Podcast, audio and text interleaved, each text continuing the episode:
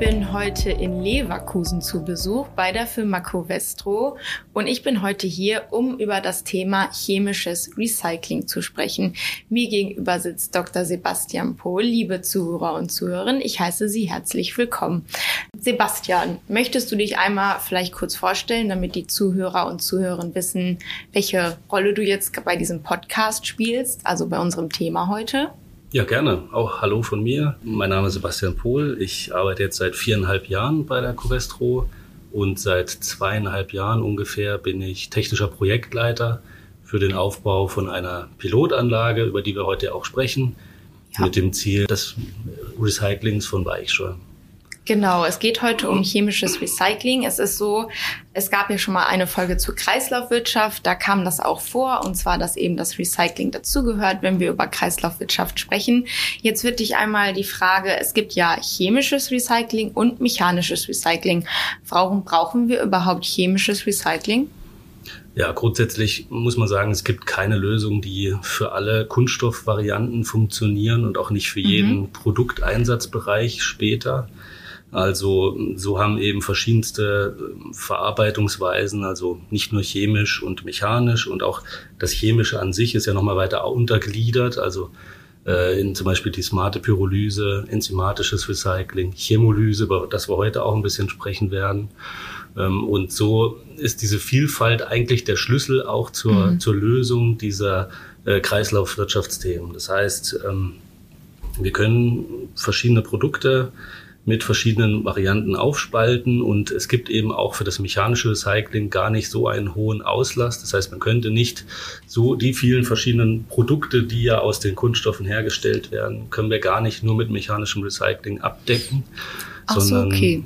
wir mhm. möchten das ja gerne, also für mich äh, zum Beispiel ist das chemische Recycling wie Lego aufbauen. Ne? Also man baut sich ein Haus aus mhm. auf verschiedenen bunten Steinchen und die setzt man danach wieder auseinander und kann was ganz Neues sich wieder aufbauen. Und das ist mit mechanischem Recycling so in der Breite gar nicht möglich.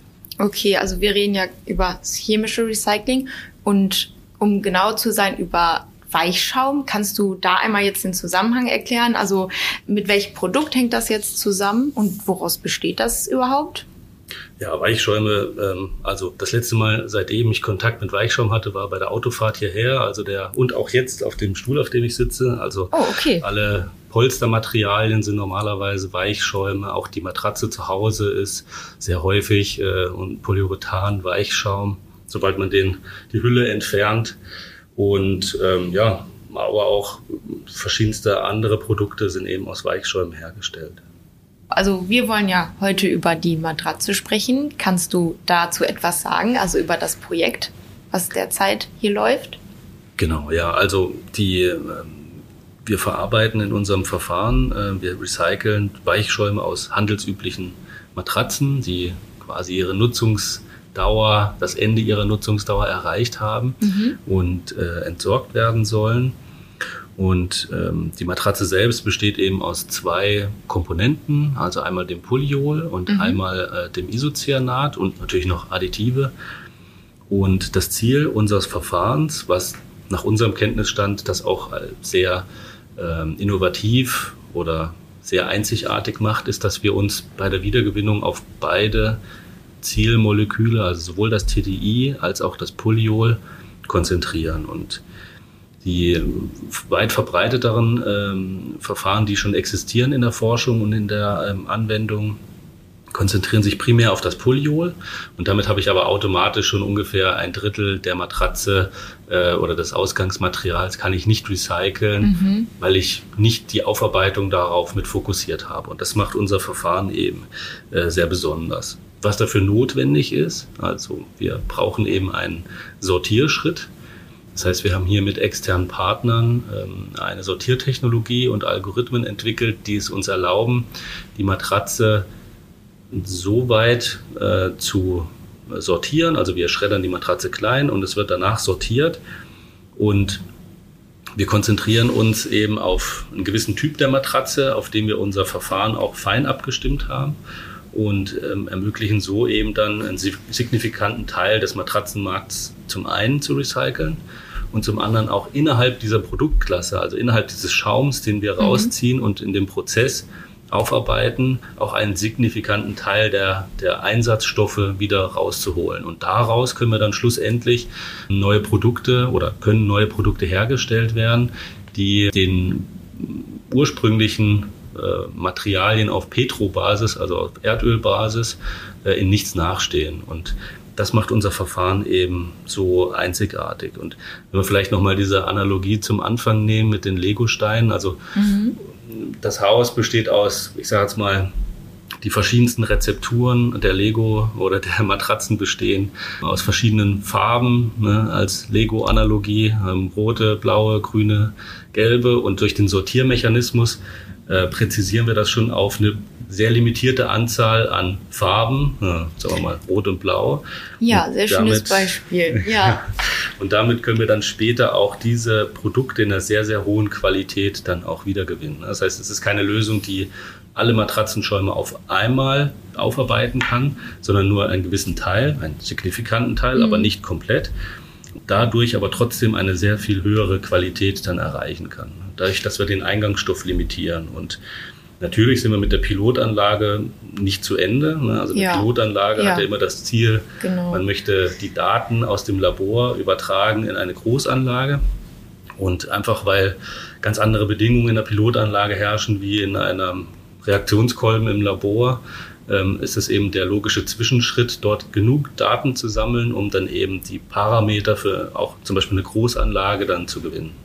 Das primäre Ziel ist also, dass meine gebrauchte Matratze die ich vielleicht 15 Jahre benutzt habe, hier landet, recycelt wird und ich kann sie dann im Laden nochmal kaufen. Ganz genau. Und auch mit den gleichen Eigenschaften, die wird soll genauso aussehen wie vorher auch, weil mhm. es soll ja bewusst kein Downcycling sein. Also es soll nicht eine mindere Qualität ähm, entstehen, sondern man möchte ja so eine sogenannte Drop-in-Lösung haben. Also das heißt, die bestehenden Petro-Produkte durch entweder erneuerbare äh, Rohstoffe ersetzen oder eben hier Recyclingstoffe, die aber eine gleiche Qualität liefern müssen schlussendlich. Genau, also damit ich quasi, wenn ich jetzt im Laden stehe und diese Matratze wieder kaufen würde, dass ich das gar nicht merke. Genau, ja, du legst dich da drauf genau. und es genau. hat, fühlt sich genauso an wie eine vorherige und ist auch genauso sicher und hat die gleichen Anforderungen wie eine ursprünglich mal auf Erdölbasis äh, Matratze dann eben. Und somit verhindern wir also quasi, dass das einfach auf dem Müll ja nicht weiterverwertet wird sonst. Ganz genau. genau. Die Alternative aktuell ist eben Verbrennung oder in manchen Ländern auch eine Deponierung, mhm. was natürlich keine äh, positiven Einflüsse auf die Umwelt hervorruft. Ne? Das heißt, ähm, und, und wir können mit diesem Verfahren eben die Produkte mit einem deutlich niedrigeren CO2-Fußabdruck wieder in den Kreislauf zurückspielen und sparen damit natürlich effektiv auch äh, CO2 bei der Produktion unserer Produkte ein. Genau, und wenn wir jetzt so über den Prozess sprechen oder allgemein diese Projekte hin zur Kreislaufwirtschaft, das sind ja, damit sind ja große Veränderungen verbunden. Wie wichtig ist es denn da, dass man zusammenarbeitet oder auch Partnerschaften fördert? Kannst du dazu etwas sagen? Ja, das ist natürlich ganz immens wichtig. Also ohne Partnerschaften, ohne firmenübergreifende mhm. äh, Partnerschaften ist das nicht möglich. Also auch wir haben in dem Projekt mit EU-Partnern äh, kooperiert in der äh, Grundlagenforschung und auch in dem Sortierprozess und alleine das Beispiel, irgendwie müssen wir diese Matratze ja zu uns das Werk bekommen, an die Stimmt. Anlage zum Aufarbeiten. Mhm. Äh, das heißt, die muss irgendwo eingesammelt werden. Ne? Und normalerweise ist es ja so, der Konsument, also wir, wenn wir unsere Matratze irgendwann mal austauschen wollen, wir bringen die auf den Wertstoffhof und da liegt sie dann eben erstmal und wird dann vielleicht verbrannt. Und von dort muss sie irgendwie ihren Weg zu uns gesammelt äh, an die Anlage finden. Und alleine hierfür sind eben auch Partnerschaften ganz wichtig. Und es hört natürlich nicht bei solchen, sagen wir mal, wertstofflichen ähm, Sachen auf, sondern alleine auch die Energie zur Bereitstellung, mhm. also zur Aufarbeitung unserer Verfahren oder der, die Durchführung unserer Verfahren. Da sind wir von externen Faktoren abhängig. Also auch hier soll ja der Strom, der Dampf, das soll ja alles möglichst erneu aus erneuerbaren Energiequellen erzeugt werden.